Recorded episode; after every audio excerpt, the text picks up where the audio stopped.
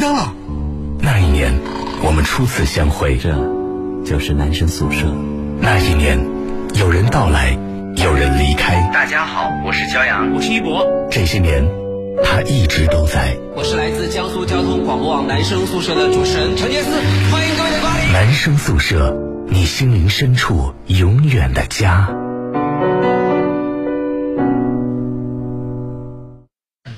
二十二点零二分的时候，这里是 FM 幺零幺点幺江苏交通广播网正在为你现场直播的男生宿舍，各位好，我是程杰思。大家好，我是骄阳。是的啊，今天呢是呃八月二十一号啊，这个。特别的开心哈、啊，是因为最近实在太忙了，然后呢有各种各样的一些问题啊，有各种各样的一些压力，然后就觉得特别特别忙碌。嗯、但是忙碌没有关系啊，因为我这个人的特点就是越忙啊，我就会觉得越兴奋，嗯，越忙我就我就会觉得越来越开心，所以呃就很我是不是我这样的这种体就是就是那种就是性质的人，感觉还比较少，不少啊，因为很多人都是像你这样的工作狂，就是一投入到这种自己喜欢或者是。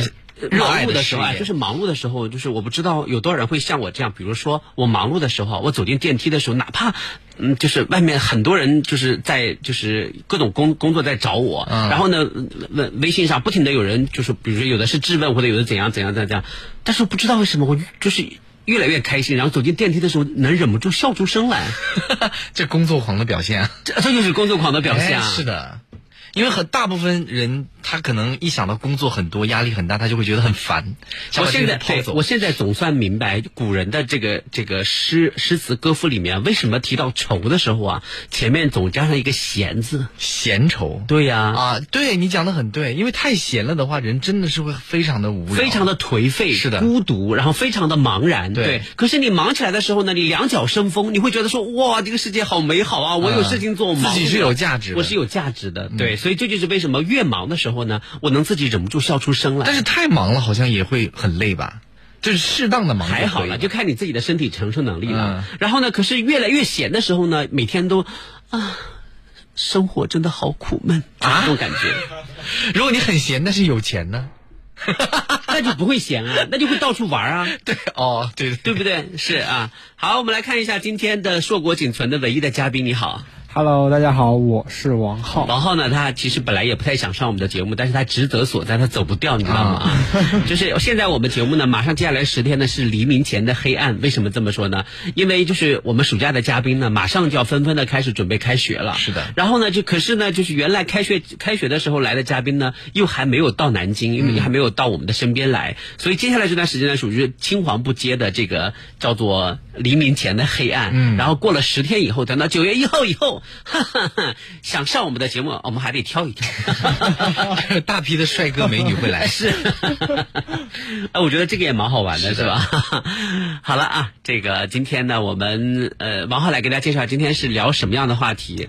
呃，今天我们的话题就是结婚率创十年新低，不婚主义盛行，你怎么看待这件事呢？嗯、这个话题是你想的吗？不是我在微博上看到的啊，是在微博上看到的，发现很多人在聊这件事情啊，就是结婚率创十年新低，是吧？对，嗯，就有一件事情我觉得很很神奇哈，是今天中午的时候，我呃我我的我的这个大姨和我的小姨，嗯，还带着就是我的表妹和我的三个就是外甥女这样的呃外甥和外甥女这样的这个。小朋友哈、啊，家里面有五个小孩儿，嗯、我就很很激动的说，楠楠楠楠幼儿园今天开业了，他要带着小朋友们。是哇，那个闹的我都麻的，然后完了之后我就在想说，嗯、呃，大家就是就是嗯、呃，这么多小朋友哈、啊，这么多小朋友聚在我们家，然后就觉得就特别特别的热闹，呃。中午的时候呢，我的大姨和我的小姨还有我妈，我们就坐在坐在沙发上聊天。然后我的小姨就率先发难，说：“你怎么回事？你到现在还没有结婚？”嗯，然后就说说说说了一大堆，最后说：“我觉得你这就是不孝顺，嗯，你就是忤逆，忤逆，哎，这个罪名好严重、啊。”说你早点生个生个孩子，你妈妈才会开心的起来。嗯，我说我妈都已经被被被孩子都压弯了腰了，嗯、再生一个孩子给她，她哪受得了？她那你别管。反正你妈就是开心啊，然后呢，我大姨也说，嗯，是的，你小姨说的有道理。啊、我妈就啊 我妈就很聪明的保持沉默，你知道，她不说话，她不会选边站吗？他他没有，他从来他不选边他站不说话，他只是笑眯眯的不说话。然后完了之后，我小姨就说：“你别看你妈笑着笑眯眯的，她其实内心苦啊。”哦，我说她苦什么啊？也我都苦在哪里？是苦没有小孩 带吗？还是苦没有儿媳妇跟她对着干？嗯，他已经有了吧？我说她吃儿媳妇的苦还没有吃够啊。 对呀、 哎呀，你这样讲， 然后，然后完了之后，结果呃就是正当被围攻之后，我游刃有余的施展我的太极，把他们挡回去之后，嗯我王浩给我发来的信息说不婚主义盛行，你怎么看？哎，我说嗯挺好的啊。就正好可以聊这个正话好题。可以聊这个话题。收音机前各位朋友呢，如果你就是你现在已经已婚了，你来告诉我，就是呃，你觉得结婚是不是开心的、幸福的，是吧？怎不是怎么样才能让自己的婚姻生活变得开心和幸福啊？你对现状满意吗？如果没有结婚的朋友，嗯就是那你你也说一下，就是呃，你打算什么时候结婚？是对。如果说有跟我一样是不婚主义的朋友，你也说一下理由和原因，为什么不婚？嗯，对不对？当然，我觉得这个社会呢，说老实话，嗯，整个社会要存续，人类社会要发展，那。肯定，它的主流一定是大家到了适婚年龄都要结婚，嗯，都要生孩子啊，都要去呃这个繁衍和培育下一代。但是呢，嗯，就是我的意思是说，就是你们觉得不婚主义真的就是大逆不道吗？嗯，对，那大家也可以来聊聊聊聊你们的看法，到底怎么样看？如果如果确实众口一词啊，说不婚主义，你就是对不起天，对不起地，对不起老人，对不起对自不己起的话，天地。说不定说不定明天我就会改变我的看 法。哦，就来嗯反驳你的，这等于是不是吧？啊说不定明天我就改变我的看法。我想说，那我就还是就是找个人生个孩子，是不是？啊 是不是更更更合适大家的这这个那个什么？对，好了啊，大家可以开始讨论讨论哈。我们来先问问看王浩，你作为一个大学生，你对这个问题是怎么看的？啊、你代表年轻人，哦，我代我代表年轻 人吗？我代表你自己好了。只能代表我自己。嗯我觉得，嗯、我一定要等到我玩的开心了之后才会去想这件事情。嗯玩的开心了， 就是这个世界那么大，就是单身很爽啊，很舒服。嗯对，然后就不需要考虑那么多事情。你说两个人在一起好麻烦啊。嗯，如如果谈到结婚的话，那就是两个家庭的事。因为我看我爸妈就是为了这两个家庭就很烦恼，就是事情有很嗯多，所以我不想这么快的就步入这个这个。你就算结婚，也要结得很晚是吧？，对，一定是很晚。嗯，你会考虑到你自己已经年年纪那么大了，还会有人要 吗？这年轻的时候才好找对象啊，年纪大了以后找对象可能会稍微有点困难。哎，对，这是我爸妈爸妈也一直灌输的理念。嗯，就呃，爷爷奶奶也是，他说呃，大学里的姑娘都是好姑娘， 嗯，上了社会就不一定了。你这个观念很错误。对我经常 多的是我好经常姑娘经常抨击他们这个观点。嗯，好，王浩的观念就是他还是会呃结婚的，但是不会那么着急，因为现在好像，呃，就算是年轻人，现在好像说这么早结婚的话，对，这个人数比例越来越少了，不会说那么早结婚。我记得那个年代，像我爸妈他们那个年代，有的人十八岁就是有孩子了。是对，我有一个朋友，他的妈妈就比他大十八岁，就证明他妈妈应该是十八岁生的他。我这也是废话。我妈就是二十岁生的我。二十岁生孩子也算早了，就对对我们我以对现在的眼光看算早了，但是那个年代就是很正常的事情，十八二十生孩子就是很多人都是这样，所以我觉得现在的人可能会更懂得更自我一些，更懂得先享受一下生活，再去考虑这个问就题。你知道吗？我有时候看这个以前的武侠小说，你然后经常会出现说什么呃，说中年美妇。啊， 这词儿，哎啊这个词就经常出现“中年美妇”这个词哎呀。然后呢，我当时就很不能理解，我说，我说，嗯，就是呃，说中年美妇什么，呃，呃。什么巧笑嫣然，宛若什么二八佳人什么之类的。我想说，中年美妇就算她再好看，她也不可能宛若二八佳人吧？古时候保养是能能能有有多多好好，还能比现在好啊，对 不对？还能还像现在这样整容啊？后来我我我我有段时间了解了一下古时候的这种婚嫁之后，我就我就理解了为什么。他有的很早的，比如十三四岁他就做妈妈了，哦，这也太早了吧？这个真的有古代是吧啊，有十三四岁或者十五六岁就做妈妈了。嗯然后完了之后呢，结果呢，就是比如打个比方，他十五岁做妈妈，嗯然后他比孩子大十五岁，嗯孩子十六了，他才三十，他才他他才三十呃三十一，嗯是不是？是，那可不是中年美妇吗？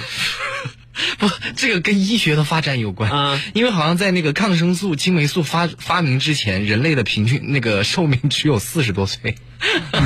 那个年代了，就古代还没有这些可以，呃，医学还没有这么进步的时候。现在人大家寿命平均寿命都很长，所以你整个人生就好像也被拉长了一样。你不可能像古代那个样子啊，人呃，大四十多岁就算老人了，也不会。是，对对对，嗯所以 而而且你知道吗？就是看到这个那个，就是有古人的一些文章，他聊到聊到说已经四十多岁的时候，他流露出一种就啊我们已经老了，嗯是啊，我想就说会这样。天哪， 因为那个时候平均寿命四十多岁就算长寿了，已经是很难想象，对不对啊？ 首先第就是我的观点，第一个就我觉得就很简单，就是嗯呃就是在目前的这个社会呢，晚婚是。很很正常的一件事情，嗯千万不要说啊你都二十几了，为什么还没有结婚？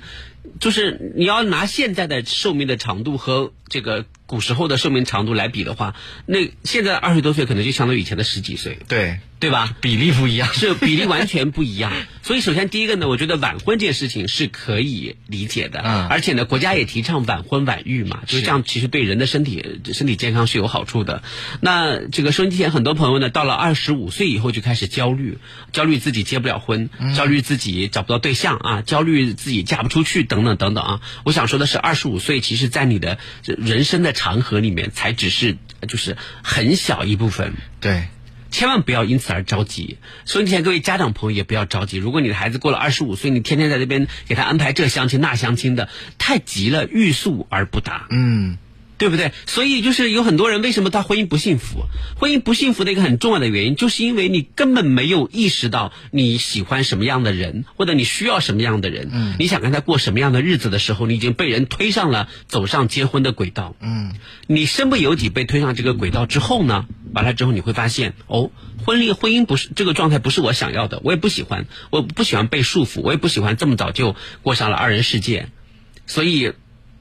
在你二十五岁左右的时候，你可能根本没有意识到你想要什么样的生活。人如果晚婚的话，你到了三十岁以后，你可能经历过一些事情了，你可能才觉得说，哦，我原来我只一直喜欢的人是什么类型的，原来我一直想要的生活是什么类型的对，。就会考虑的更多。那你自己的选择，你自己可能就会付出更多的主动、主观能动性去维持啊，去亲情的投入、去参与。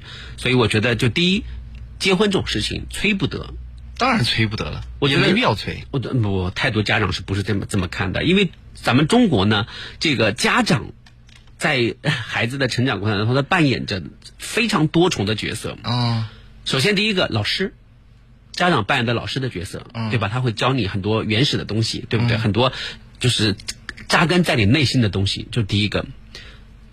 第二个，当然现在越来越多的家长在扮演这个角色，就是朋友。嗯，啊、很多家长觉得我我很开明，我要跟我的孩子做朋友，然后我要倾听他们的心声。那不就很棒 吗？是啊，这是第三个角色，就是媒婆，家长当媒婆，对不对？你要结婚啊，哎，你王叔家的女儿不错啊，你李叔家的孩子不错，儿子不错，哎，我帮你们，怎么怎么怎么的，不行，你要结婚，你哎呀，男大当婚，女大当嫁，那是，哎呀，再嫁不再嫁不出去你就老了，什么什么的，类似于这样的媒婆。嗯，然后呢，还有的角色呢，就是佣人。哦，还要帮他干各种事对情。不对？就是呃今天那个什么，呃，我我小姨在跟我辩论的时候，我小姨说啊，你现在对对你的这些侄侄子辈啊、什么表妹啊，这不都很好？我告诉你，不是你自己生的就隔条心。哦啊！等你老了以后啊，你想想看，你没有自己的孙子带，嗯你多难过啊！我说对不起，我老了之后才不才不会，我就算有儿子，我老了之后我也不会帮他带 孙子，我辛辛苦苦忙了一辈子，哇到最后他给你带孙子对呀、我到最后还要给他做佣人，为什么？我不要。就是，对不对？我嗯说小姨，为什么你你你觉得人老了就应该做佣人呢？嗯老了不应该去享福吗？对呀、不应该开心的过自己的人生吗？为什么要去带？他说哪家爷爷奶奶不帮自己的儿子带孙子啊？很多啊，对呀啊！ 我认识很多爷爷奶奶都不带、啊。是我说我说爷爷奶奶带是他们的情分啊不带那是他们的自由。对他愿意带，当然你就可以带。是你不想带，喜欢这种状你也不能态，怪他我喜欢含饴弄孙，对不对？嗯我就喜欢这种，就是几代同堂，其乐融融。啊，但是嗯你可以带，吃苦耐劳，你愿意，你心里很乐意。就像说你有事情做了，你整个人就神采奕奕一嗯样，对不对？可是也有的人他不喜欢带，那我觉得儿子就不可以用道德绑架，说你看看人家。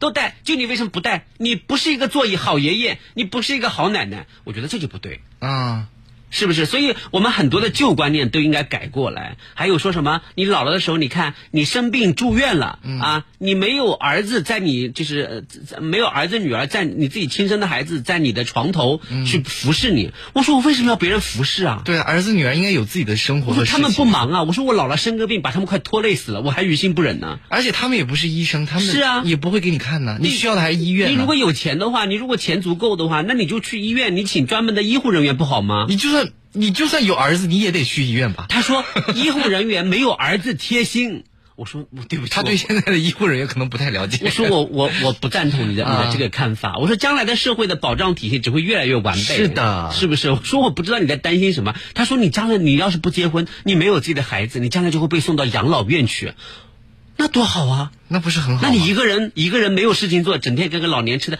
我说对不起，我说你可能对这个有点误会。嗯我说我要是退休了，我要是我有退休金，对不对？嗯我就到处游山玩水啊，嗯可多开心多快乐。走不动了，去养老院还可以说不定找个后老伴儿啥的， 挺好 的呀。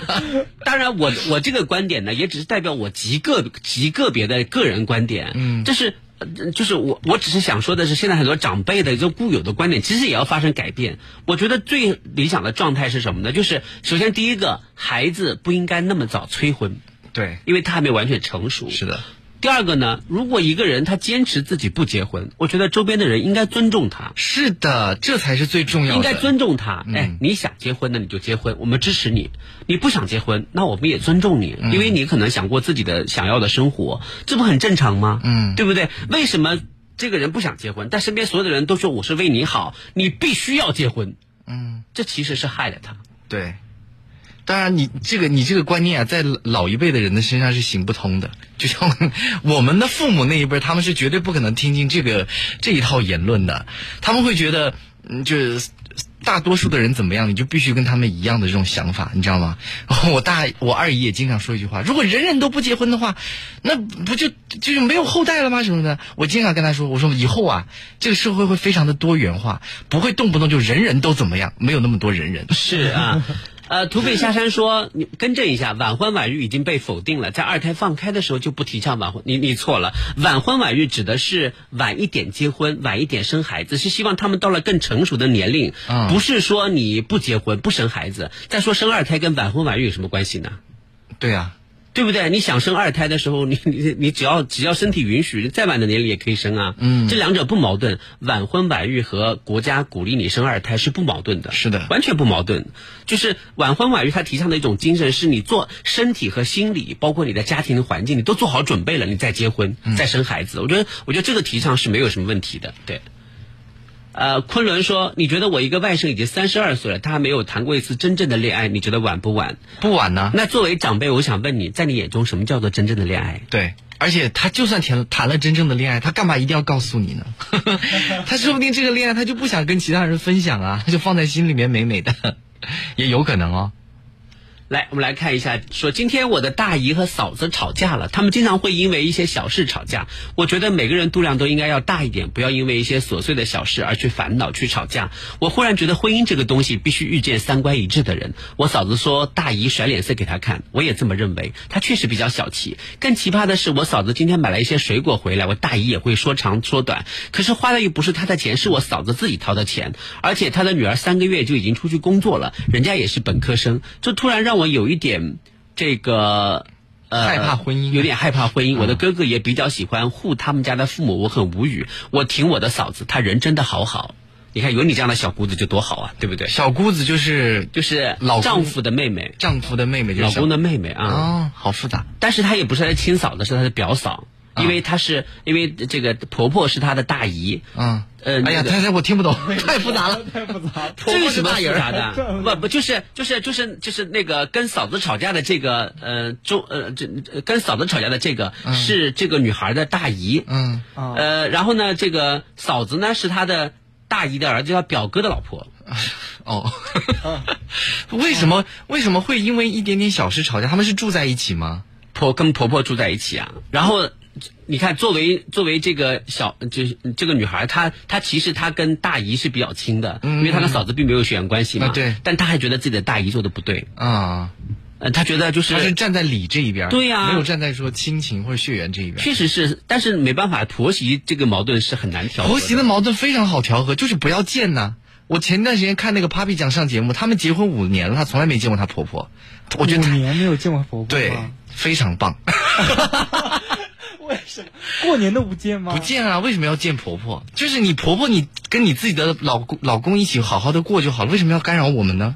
你生活自己不好吗？那也是蛮可怕的，就很好啊我觉得还见还是要见的，一年要呃就是一年见两秒差不多了不。是，是这样的，就是就是呃，如果婆婆她嗯就是比如说她一个人很孤独，或者她她很孤，她需要跟呃自己的孩子生活在一起。那如果你有余力的话，那你就就是把房子安置在就是周边，这个比我我觉得也可以。她为什么要跟儿子生活？她可以去找一个她的爱人啊，她为什么要跟儿子生活在一起呢？那毕竟是自己生生的孩子啊，就抚养长大有感情啊、那如果说你男方把那自我己啊的嗯想问一下，就是你们家不有一条狗叫糖糖吗？对啊对不对？嗯如果糖糖以后它跟别的狗出去，嗯就结了婚了，嗯然后呢，就是别的狗也说糖糖你不要见你妈。可以啊啊，你不要见， 不是你，你不要见骄阳。 我绝对的可放放心，只要他开心，他就去，我不会干涉他。可是问题是，也有人像你这样的人，就是他也他也觉得说，啊，那呃，我我不会干涉他，但是我会住在离他的狗窝近一点的地方。因为那我有，因为我一直有个迷思，我觉得你凭你为什么男生可以把自己的爸妈接过来，那女生也也是？可以啊。那那这样一家人就是有一二三四五六，有六个人要生活在一起，你不觉是得啊很麻烦吗？啊是很麻烦为啊什么不自己生活自己的呢？可是问题是有很多的老人，就是他们就有这样传统观点：我养儿是为了防老，我养女儿也是为了防老。那我老了之后，哦，你们一结婚往外一往外一蹲，再也不回来，那这叫什么父子？叫什么母女？就你需要我的时候，我回来看看你好了。你需要我的时候，你还你还会瞬间移动啊？现在的交通那么发达，你上午需要我，我下午就能看到你啊。是，啊，那你不上班呢？你需要我啊，你有很我星期二需要你那我就去看看有什么事你吗？请假吗？我请假有什么事呢？啊，你爸生病了。生病了去医院啊。是啊，但是但是需要人陪他去医院啊，我又扶不动你爸。那就是找钱花钱找护工啊。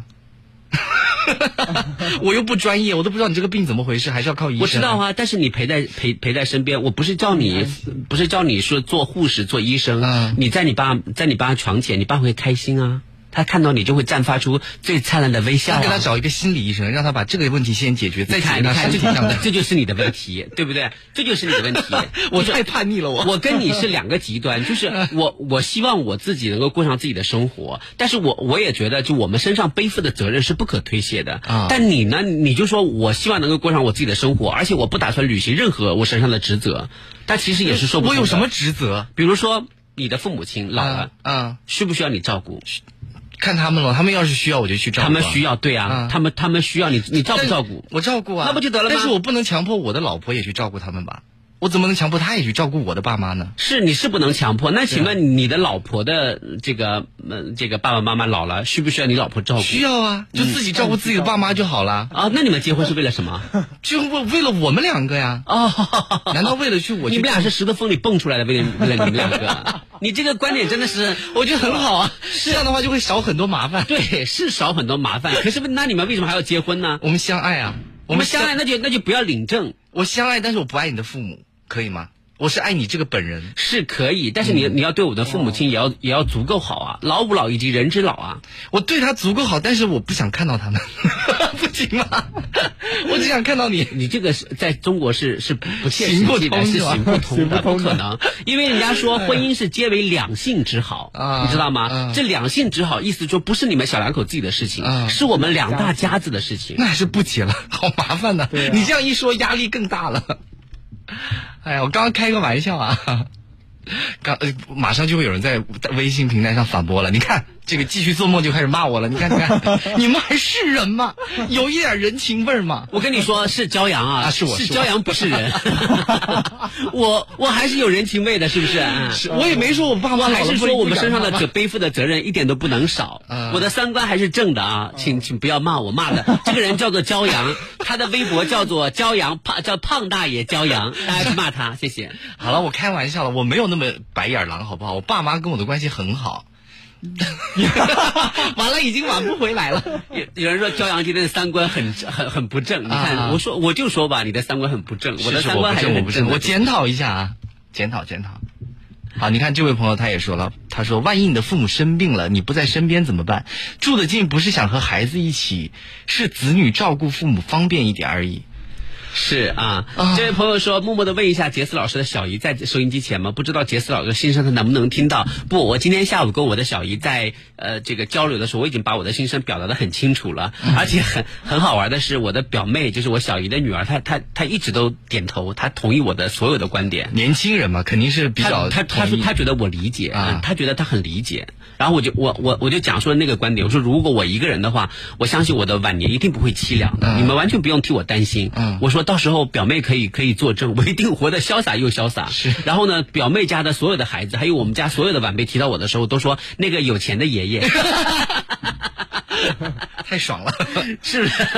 那个有钱的爷爷什么时候到我们家来啊？不他们每次只会来想要带很多好吃的。他们只会想那个有钱的爷爷什么时候才去世、啊？ 钱可以留给我。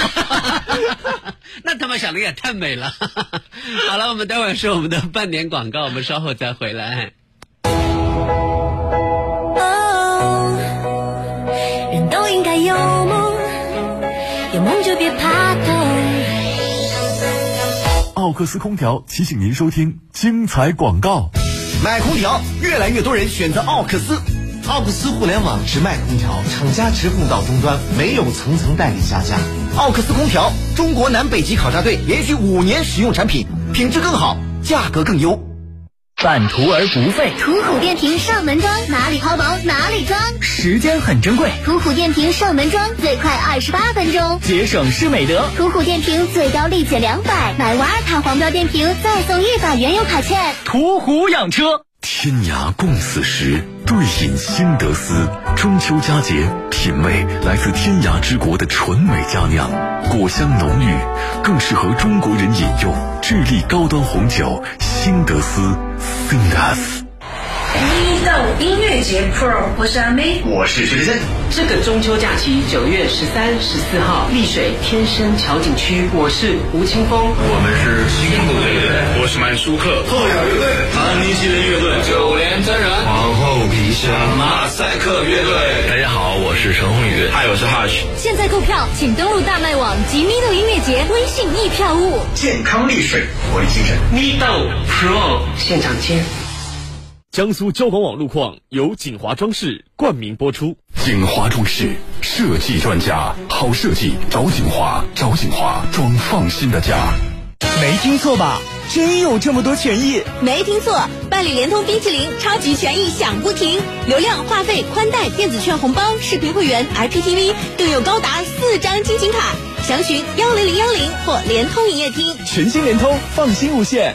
锅圈实惠是什么？锅圈实惠是花更少的钱，在家吃上更全、更好吃的火锅食材。锅圈实惠是什么？锅圈实惠是花更少的钱，在家吃上更全、更好吃的火锅食材。锅圈实惠好吃不贵。联通五 G N 次方，新品牌、新纪元、新引领、新时代，N 个梦想，N 种未来，N 次连接。联通五 G N 次方，开启未来 N 种可能。联通五 G，让未来生长。苏州乐园森林水世界八月森林音乐节激情来袭，江苏广播明星 DJ 劲爆知名乐队，全民火辣嗨唱，开启水上音浪狂欢之旅。这个盛夏，来苏州乐园森林水世界，带你嗨玩放肆，浪到底。一方之地，双人比拼；一张白网，各守阵地。羽毛球也像鸟儿，长着羽毛飞行。突如其来的扣杀，考验着各自的反应。急停、转向、弹跳、用力。听，球鞋和地板摩擦的声音，是夏天带来的最酷的声音。 FM 幺零幺点幺，江苏交通广播网，运动不止，热爱一下。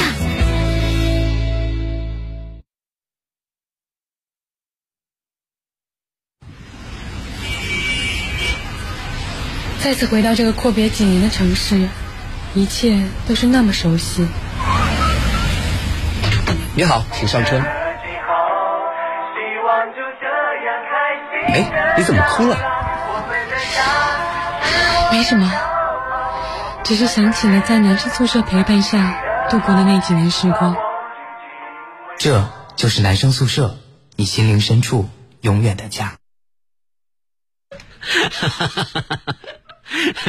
我看我们在我们在广告的间隙，我们在了解哈，就是我们在聊，就是张老师想帮我帮我拍一个视频，然后呢，嗯我告诉他我说我在拍视频之前，我想把自己的牙齿先整一整，但你你可能不明白我的牙齿问题在哪里，嗯就是我我看无数次看自己的视频啊，我总觉得自己的牙齿是黑黑的，嗯我想说我的牙齿虽然不够白，但是也不不至于那么不黑黑是吧？后来我仔细了一看，是因为我长期以来可能不注意这个吃的东西的习惯，比如说我有一段时间真的爱喝可乐啊什么之类的，所以它会呃腐蚀我的牙齿的根基，所以我的牙缝特别大。嗯，那牙缝特别大之后呢，在那个镜头的照耀下，就会变成一个一个黑洞，然后外面看起来就像是你的牙齿是黑的一样，嗯，黑黄黑黄的。然后呢，就会经常有人看我的视频问说：“杰斯老师，你是不是抽烟啊？”其实不是抽烟，就是我的牙缝特别大，所以我我想说，能不能把牙牙齿就是就是把它就是贴一层片，贴一层。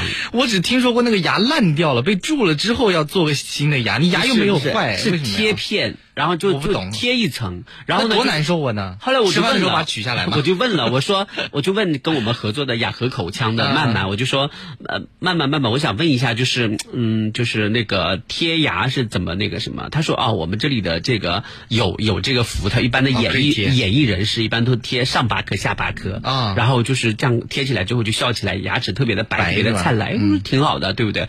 然后呢，我就问他多少钱，他说，呃，我们这里的就是报价就是就是报价是三千八一颗，三千八一颗，对要弄八颗的话，三八二十四，是两万16多块颗钱。上巴下巴。哦，上十六颗，那就是五万多块钱。是，然后、呃，我就说，呃，我就是那我就是还能申请，就是比如说免费 啊，打折打折，但嗯是那也只能也就是也只能说就是给一个小小的折扣吧。嗯但是后来我打听一下其他的行情，确实是要确实这么蛮贵的确是实的嗯确实确实需要这么多。他他给我的价格算便宜的了，然后完了之后呢，他说好来五百嗯，啊，你要不要要不要要不要试一试？我建议你还是算了吧。为什么你你就像我一样，我每年都洗一你次的牙齿很好啊，你的牙因齿为我每年都洗一次很呀紧致啊，对呀、你没有牙缝，我有。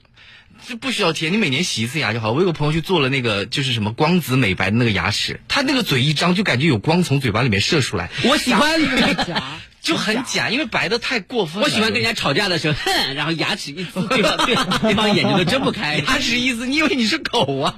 牙齿一呲把别人吓坏了。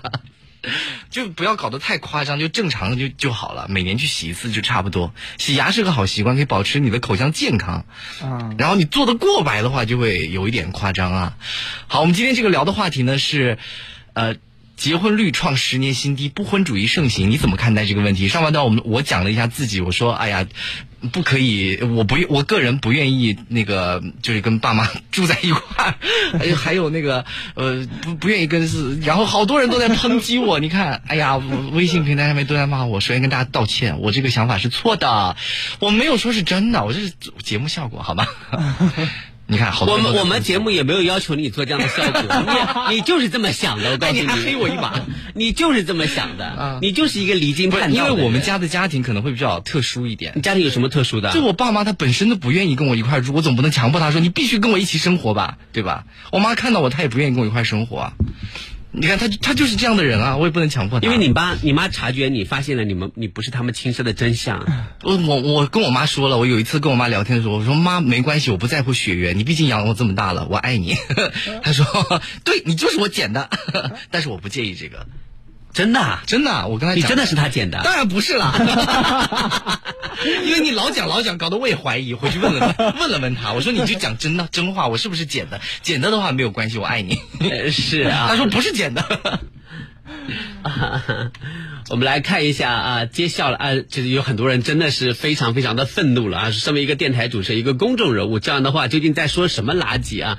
这是在公众面前宣传这种垃圾思想。没有，其实我我想跟大家说一声，就是有的时候呢，我跟骄阳的思想碰撞和交锋啊，其实对于收音机前很多年轻人朋友来说呢对，它是一个自我代入和转化的过程。我代表的是错误观点。因为因为嗯姜老师他他他有的时候的观点他会比较的个人化，因为他跟自己的个人的经历是息息相关的。所以呢，就是当他用他的这个个人的经历和我的这种，就是我觉得还算比较正的三观在碰撞交流的时候呢，对收听起来各位年轻的朋友，其实也是一次思想的碰撞和交流和激励的过程。所以大家千万不要觉得说啊，周安老师你在节目里面故意宣扬，不是的。没有没有你有你有没有觉得最后他是被我说服了？是的，啊如果如果我们三个人都讲同一个观点的嗯话，那我们就没得聊了。这就是 这就是我们节目带给大家一种思考的过程，啊所以大家要大家大家不能因为说啊，我们最后得出了一个正确的结果，然后就对引导这个正确结果的辩论人就加以攻击，说你怎样怎样怎样，因为毕竟我们最后还得到了一个正确的结果。对呀、你看我们还是把他给拉回来了所以。就像封神榜，他为什么要封妲己呢？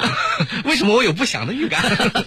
因为妲己虽然是妖，但是她也为德政大道做出了贡献啊，是不是？所以封神榜上她也会封她啊。所以也就是说， 也就是说，也就是说，焦老师虽然三观不正啊，他他在他在今天的这个这个辩辩辩论里面三观不正，但他也为做出了正确的这个思想的这个顺导啊，啊他做出了自己的贡献，所以他还是值得你看，我就是那个被消灭的坏人，你知道 吗？哎，这位陈先生他还支持我呢，支持我的观点。你 看， 好，大家每个人都可以有自己的观点发表到我们的大南京 Life 上面，我们一起探讨嘛，对不对？呃，是是是是，呃，这个我们来看一下啊。昆仑说，杰斯的观点还是不错的，每个人要有每个人的自己的选择。如果一个人不想结婚，你也不能逼迫他，逼迫他，这是一个多元的世界。嗯但也绝不是朝阳所说的那种无情的世界，对自己的父母、父母子女和亲戚不管不问，最好不要见面，各玩各的。有钱就能办成所有的事情，什么事都能花钱雇人办成。嗯他他他可能就觉得这种观点会比较的冷漠一些啊。太冷漠了我觉得，我觉得昆仑的观点跟我的观点很相似啦，就是这个社会是一个多元的，每个人都可以有自己的选择。你可以去选择不结婚，你可以选择晚婚，你可以选择生一个孩子，你可以选择生两个孩子，对你可以选择不生孩子，对，这都是你的自这由，都是你的自由。然后呢，你也就是呃，就是你如果比如说你如果感情不顺利，你也可以选择离婚，嗯甚至可以选择再次结婚，嗯，再离婚。我觉得这些都是你自己个人的选择。但是呢，加诸在我们身上的一些这个为人子女也好，或者为人父母也好，我们是应该有的一些社会的最基本的责任和道义，你是不可以推却的，嗯啊，这是我的，是我的这个我也看法同意的。对对对，你还是有一定的责任的。啊，所以所以就是在这个基础上，我觉得就是还是要充分的尊重现在大家对于婚恋观的一些那个什么。那到底是什么会阻碍现在的年轻人就是从事就是越来很就很多人崇尚不婚晚婚能拖就拖呢？是什么样的原因呢？我们来分析一下，姜老师你觉得呢？我觉得是现在的人更加的自我了，这个非常的重要。因为过去的人可能可能会觉得说，哎，我身上肩负着传宗接代，或者是延续家族香火等等一系列各种各样的责任，他会觉得我不管我的爱情是不重要的。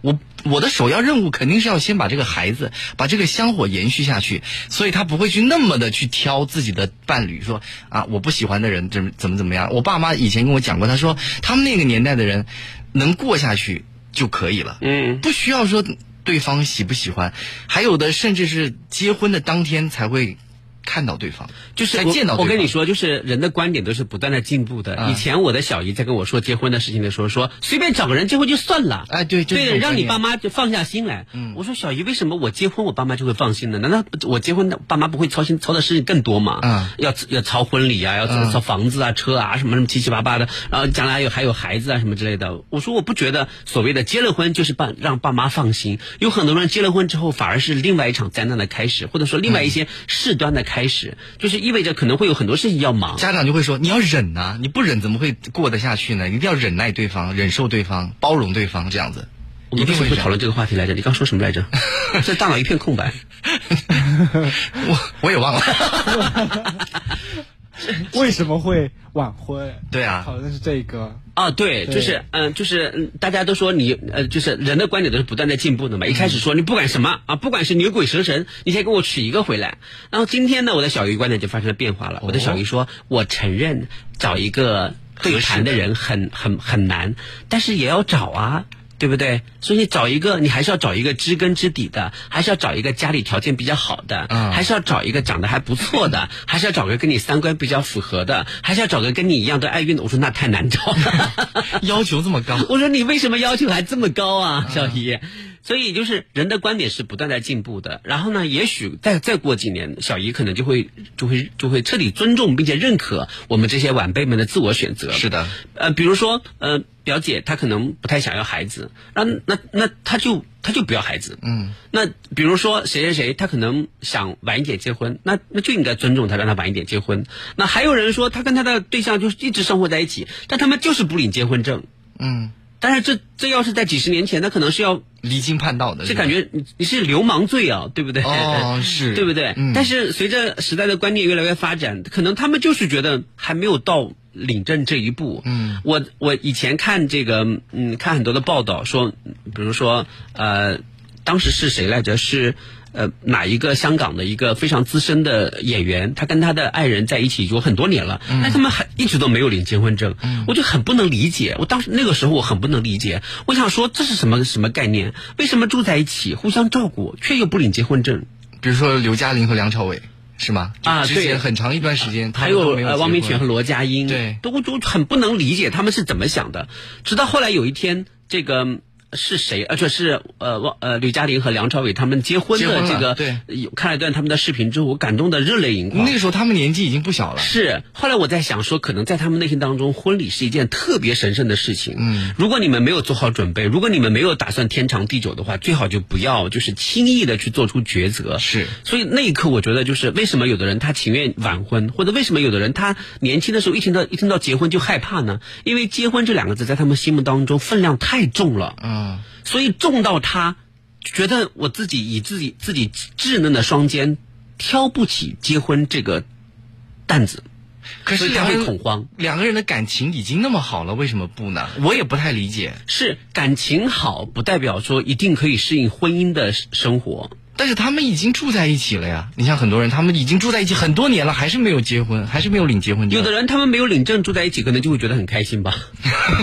这不每个人的想法是不太一样的，你没有没有办法用一个用一个统一的标准去衡量。嗯但是呢，我想说的是，呃，为什么现在很多年轻人谈婚色变？一个很重要的原因，就是因为很多年轻人这个时候的年龄还没有到谈婚论嫁的时候，因为他们的身心经济都没有做好准备。对还没有想好自己该娶谁，该嫁谁。我经常看到有很多年轻的朋友大四大四一毕业就会被父母亲拉去相亲，早点结婚啊！你要结婚，你要结婚了。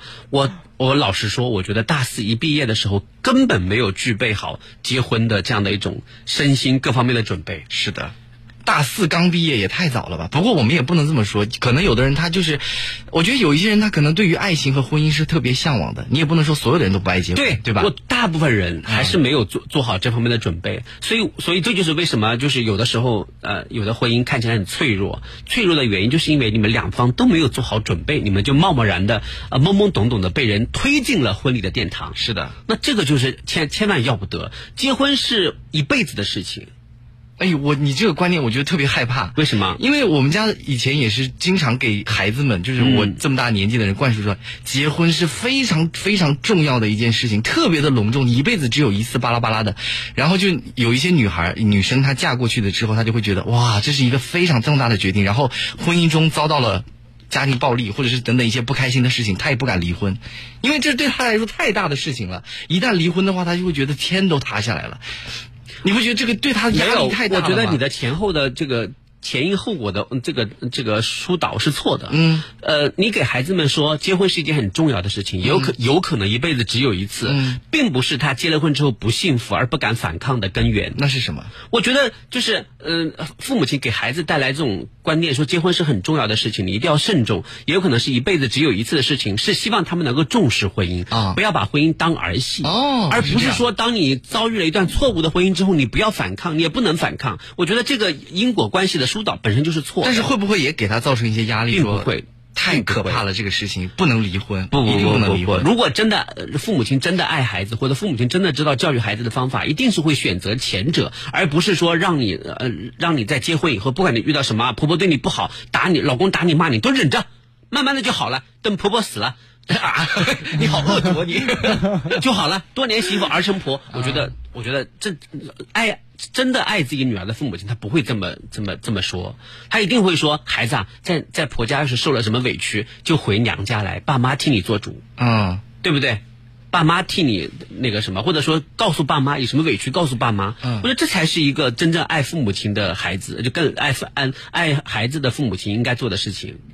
对吧？我我我曾经真的是见过一个，呃就是一个一个就是女儿嫁出去之后，她每次回来，爸妈都把她往往家赶，因为你老回来干嘛？你不不不要在家做饭呐、啊？不要带孩子啊？不要跟那那个什么什么回回回去，孩子有什么委屈也不敢说，这个多憋屈啊！对呀、回自己家来什么也不能说，每当一说，爸爸爸就训斥他说哪有做了儿媳妇不受气的？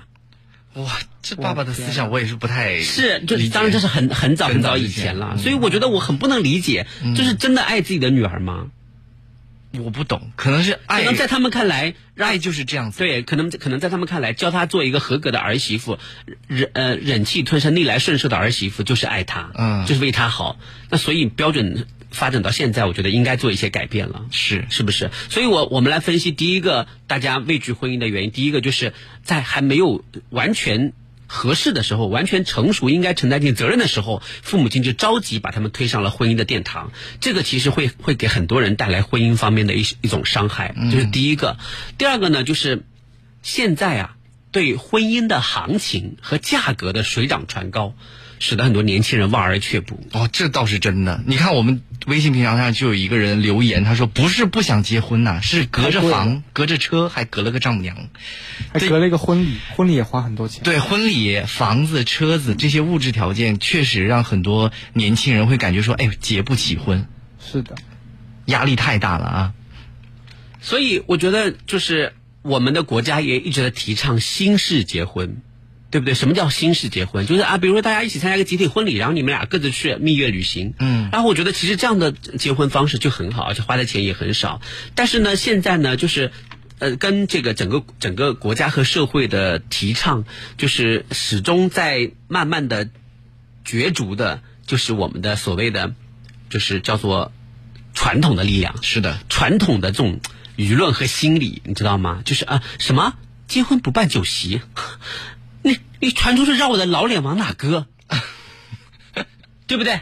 你要告诉谁家结婚悄悄的结了，那肯定是有什么丑事喽，什么之类的，呃什么什么，对不对？什么原因喽？哎，是是什么原因啊？有是有什么不能见人的呀？连酒席都不都不敢办。酒席要办了的话，你不还得出份子钱吗？ 嗯，我们愿意出这个份子钱，我们也想看看这个这个人到底是牛鬼蛇神。什么牛鬼蛇神？新娘怎么就牛鬼蛇神到了？底是何方神圣？嗯哎呀，我到时候也举拉所有的邻居一起看大戏，你看多好！看大戏，对啊，谁知道你们家娶了个什么？也不敢让，啊也不敢见人啊！回来跟我们说小夫妻俩新式婚姻、新式想法，对啊出去出去旅旅游行啦了，呸，谁信？我觉得大家应该不会这么想吧？ 不有会这样想吗？我觉得就是，哪怕他们不会这么想，父母亲也会脑补出他们会这么想。因为如果是作为我来说的话，以我的朋友说我们出去结婚旅行了，我会非常的开心，因为你不用出份子钱啊。因为不是因为你这么大的都属于新新式年轻人了啊老年人要往你的父母亲那一辈想。他们也不愿意出份子钱啊，他们是不愿意出份子钱哎啊，但是问题是他们更更加乐更更加愿意看到，就是你你也是一个循规蹈矩的人，哦，不，所以现在有一些年轻人的婚礼说是做给长辈看的，是啊，就是这就是为自什己么没有那么这就是为愿意什么我很受欢迎的原因啊，啊因为很多的长辈很喜欢你去主持。 很多的亲戚朋友家里结婚，他们都首先邀请我去啊，人人家有好多的一些长得帅气的、啊、这主持特别好的司仪，他们都看不上，为什么呢？他们说我就喜欢请杰斯来主持，杰斯主持多热闹啊，他还会唱民歌，会唱新货郎，还会唱戏，你看。就是在座的各位，大部分都是长辈来出席婚礼，对长辈们可爱杰斯了，一听说唱淮剧， 哈哈哈，好听好听。你看，所以婚礼就很多人年轻人的婚礼其实是办给长辈看的，是的，对不对？然后就是，所以这这个时候婚礼要很多人会讲排场嗯，而且喜欢攀比。啊，每桌、嗯现在每桌三千多都不叫贵了，哎呦，对不对？每感觉好像有三千嗯多、两三千多都是起起步价一桌，一桌饭怎么可能要这么贵啊？但是酒席你还要算上什么酒水啊，什么七七八八的，加起来还确实为挺什么要贵喝的？酒啊？结婚不喝酒，喝什么？喝可乐吗？对 呀、不挺好的吗？你离经叛道的思 想，你大家快到微信上骂他，不要光逮着我骂好不好？不，他现在演的就是一个啊，结婚不喝酒的人。你看， 结婚你上酒席上面竟然没有酒，这说得过去吗？我告诉你们，就是我我我愿意去办婚礼，去啊宴宴、大宴宾朋啊。但是我想说，如果家里条件不是特别好的话，难道就不可以精简一下酒席吗？为什是谁说酒席必须要，比如说二八八八起步，或者三八八八起步，四八八八起步？什么什么样的酒席要这么贵啊？你们你们凭良心告诉我，你们吃的酒席一桌值两千八吗？真不值，那不就得了可吗？是隔壁单位的小张，他结婚的时候都五千八一桌呢。那是小张家有钱，他咱们家家没他们家也没有多少钱，没有多少钱，何必打肿脸充胖子呢？那人家都办这么贵的，我就不能办？那我是人家，啊？什么叫人家？他那是我跟人家他一个单位的对呀啊，。你那你要真羡慕你嫁你你跟他结婚好了，啊你这这这还能结吗？这你 是跟我结的婚，你就应该适应我的。嗯我那的你们条单件位啊那谁谁谁也好几千一桌？我们单位我我都不介意，你介意什么？那说出去多没面子呀！有什么？面子是自己给的，不是别人给的，那就别办了呗。那就不太好了，不办。那我那双方都家省事长都不高兴了。他不跟哎，有什么有什么比我们俩过得幸福，能够让家长更高兴的事儿吗？家长就是要酒席啊，就是要给亲戚朋友们看看结我婚啊们的幸福和家长的面子谁重要？家长的面子 啊。又有人要去批评我了，就是我的意思是说，可以办，办没问题。我尊我因为我是农村出来的嘛，我太知道我哎，们。有人开始反驳你了，说农村的无习俗酒不成席。你 看，今天我们大南京 life 说的特别的热烈啊，讨论的。，对，就是我太理解，就是大家对于酒席的这种仪式感了。嗯但是我想说的是，真的没有必要，有的时候花那么多钱来办那个什么。嗯我出席过一次婚礼，大概平均每一桌价是六千八百八十八。嗯说实话，吃的那个什么菜呀、我看了之后很生气，不我值这个价钱。我当时是就吧，嗯忍不住骂，想骂这个酒店。我说你们也太黑了，六千八就给我们吃这些。可是你要考虑到什么六环境啊千八连生蚝都没 有，六千八连烤乳猪都没有，六千八连连鸽子都没有嗯，啊，六千八连连海参、人参都没有。你们这是什么六千八？吃的是什么啊？对不对？虾片倒是来了一大盆 虾片又不值钱，花生米倒是倒是满满一大盆啊。你们怎么好意思说这么 贵这的钱酒啊？店不是砸自己招牌吗？不是问题是他他的那个装潢好啊，啊富丽对堂皇，对对对有面子啊几根盘龙大柱。嗯，我觉得就不是是，就是一般来说，比如人家好几千一桌，然后你开的那个酒席可能几十块钱、几百块钱，你就会觉得是不是我的婚姻比别人要差了很多？你会有这种心理的落差。这个就是要看得开了。说实在话，我要看得开。就是我我我我是觉得现在这个酒席的费用其实还不算。越来越高的所谓的彩礼钱，啊原来我们江苏哪里有彩礼这个说法？现在好像很多地方也开始有了彩礼了，动不动就是十八万啊，二十18万万、 88三十八万嗯啊，什么什么这都都，就是有钱嘛，那也就算了；没有钱，你叫孩子，你你叫人家从哪从哪里薅，就是薅钱出来，对不对？彩礼也就算了，首先那现在的房子也特别贵，对，对不对？你要是你说你租个房子结婚啊，老丈人丈母娘 呸，一口唾沫吐你脸上，就这样还想娶我女儿，哦，对对不不对？嗯你房子有了，你要首先要装修装潢，对不对？然后你说你没有车，哎呦呦呦，你看没有车，没有车都都叫人看不起。你房子都买了，还不买辆车？是、啊对买车能有多少钱啊？啊，这个节衣缩食，省省几年就出来了。嗯，就是说说老实话，我我真觉得孩子们，孩子们觉得就是就压力特别大，年轻人压力特别大，房子、车子、酒席各种各样的，还有彩礼。你说你结个婚成本这么高，有很多年轻人他们看着自己的父母亲被折磨的头发已经花白，嗯，被折磨的就是精神精神已经憔悴，他们心里面就不忍心再结婚了。是的结婚不是忍一心件快乐的事情。可是父母又很希望他们对呀、结婚是一件快乐的事情，为什么到最后把他折磨的所有人都很疲惫？嗯，那就还有什么意义可言？我们身边就有一个朋友，在结婚前两三个月就开始焦虑，对呀就是很害怕这个婚礼，越想越害怕，越想越害怕。所以这就是我说现在，现在年轻人惧怕婚姻的两大两个大问题。如果这两个大问题不解决的话，我觉得还有更多的年轻人加入到惧怕婚姻的这个行列当中嗯来。所以我们在这里也呼吁收音机前的各位听众朋友们，就是欢迎大家结婚。相爱之人，他们到了水到渠成的时候，就一定要结婚。是的但是我们要呼吁所有的社会的每一份子，每个人都要主动的去参与，就是婚礼，就是婚嫁观念的一些革新。嗯，让我们的理解一年点对，让我们的年轻人的结婚变成所有人都欢快的、快乐的一件事情。是的不要有沉重的债务，不要有负担，不要让一一个好好的婚礼变得那么的沉重。对不对？也不要攀比，哎，真的真的不要攀比所有人每个人都应该参与，只有这样，我们的社会上所谓的不婚主义者才能越来越少，是的，对不对？也只有这样，我觉得我们的所有人的这种婚婚嫁才会变得真的是真的是两个快快乐的年轻人的幸福，可以感染两个家庭，让两个家庭也变得快乐和幸福。是的。嗯哎，我我还得找补一句，要孝顺自己的父母，爱自己的公公婆 婆，免得你你们大家都在说我，我没有我没有刚才没有表达过说要不孝顺父母这个观杨点吧帆启航说：“哎，喝可乐挺好 的。哎，也有人支持你，婚礼上面不喝酒，喝可 乐。